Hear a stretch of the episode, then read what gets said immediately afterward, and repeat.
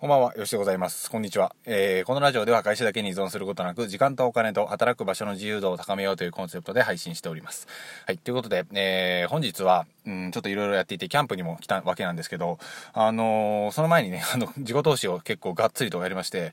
えー、どれぐらい、まあ、7桁万円ぐらいの自己投資をしました。というのも、結構、あのー、ぬるま湯に使ってしまっているみたいなね、話を昔させて、昔というか、2日ぐらい前にさせてもらっていて、やっぱあのなんかね、調子に乗乗ってはないんですけど、そういうところに行ってしまうと、全然勉強しなくなるし、もっと最初の、あの知識的、知識好奇心をね、知的好奇心を全力で満たそうとしている時って、やっぱなんかもうちょっとギラギラしてたっていうか、なんて言うんですかね、あのー、うーん、っていう風な感じがしたので、しっかりと学ぼうという風な姿勢を貫くためにも、ちゃんと自己投資したという風な感じでございます。えー、そして学んでいったことをまた、えー、コンテンツにまとめたりだとか、シェアできることがあれば、という風な感じですね。はい。で、あの、未銭を切るって結構大切だと思っていて、一番難しいのは、未銭を切らない状態で学ぶことだと僕は思うんですよ。で、友達にね、あのよし、やってるんだったら教えてくれよ、みたいなね、あの人やっぱいるんですよね。まあ、同期とか、えー、同級生とか、高校時代の友達とかね、教えてよ、みたいな。いいじゃん、友達じゃん、教えてくれよ、みたいな感じのやつがいるんですけど、やっぱね、そういうやつって結局絶対やらなくなるんですよ。で、これは、あの、僕の教え方が、まだまだっていう風なのも若干あるとは思うんですけど、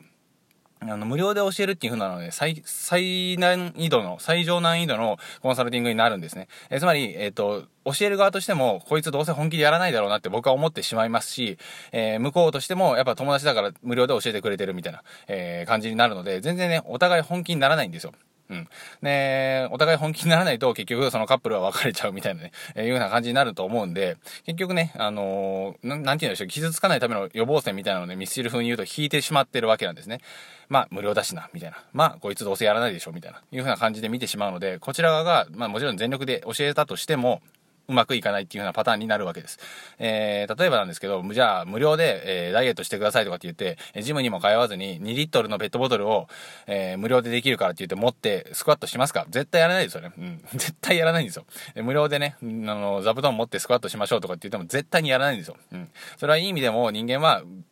お金を払うことによってモチベを買ってるとも言えるわけなんですね。お金を払ってしまった以上、俺はやらなきゃいけないなと。お金を払ってしまった以上、私はジム行ってちゃんとダイエットしないといけないなっていうような感じで、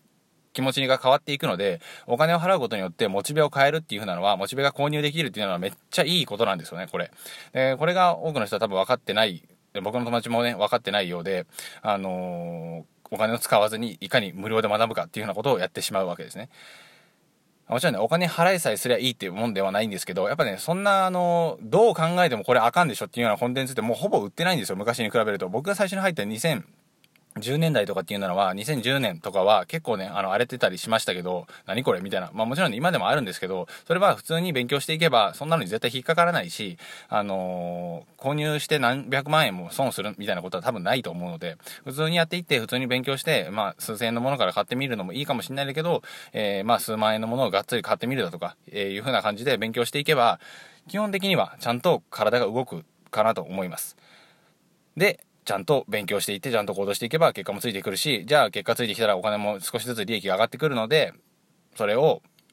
もう一度自己投資に回すっていうような感じですね。えー、学びて富、富、富て学ぶ。え、学びて富て富て学ぶ。このループをひたすら繰り返していくというふうな感じですかね。このループに入っていってる人って、もう基本的にね、もう勝手に上りエスカレーターに乗ってるような感じで、もうぐんぐんぐんぐん登っていくんですよ。なんか後発組とかもう全然関係なくて、もうぶち抜いていく感覚ですね。あの、ちょっとあぐらかいてるような成功者を、あの、隣で新幹線でぶち抜くみたいな、それぐらいのスピードで一気に登っていくので、もう関係ないんですよね。後発組とか、へったくれもないです。僕の知り合いも、この前ね、月1億2000万とか売り上げてましたから、なんじゃそれって感じですけど、えー、全然普通に後発組ですよ。あの、1年2年前ぐらいから始めた人なので。はいっていうような感じではあるんですけど、まあ、そういった人もやっぱ学びまくってる、そして行動しまくっているっていうような感じなので、もうね、なんか、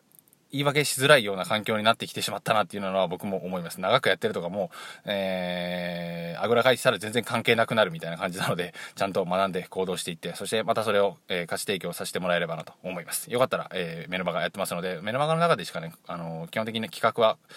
あの募集してないですので、よかったらチェックしてみてください。そこでね、インターネットを使って、まあ簡単に言うと収益をね、上げつつ、自由に生きて、僕の場合は時間とお金を自由にしようっていう風なのが圧倒的に軸にありますので、まあそれはサラリーマン時代に時間もお金も働く場所の自由度もなかったので、最初にお伝えした通り、時間とお金をとにかく自由にするっていうようなことに、えー、フォーカスしてます。で、それができればね、あの、働く場所の自由度も高まっていくし、結局メンタルも、精神的にもね、自由になっていくので、ここが目指すべきポイントかなと思って、僕の講義ではそこをひたすら重きを置いて、そこに特化したコンテンツですね。それを作っていってもらって、自由になって、時間もお金も働く場所も自由度を高めていくっていうような内容でございます。よかったらチェックしてみてください。では、また次回の放送でお会いしましょう。さよなら。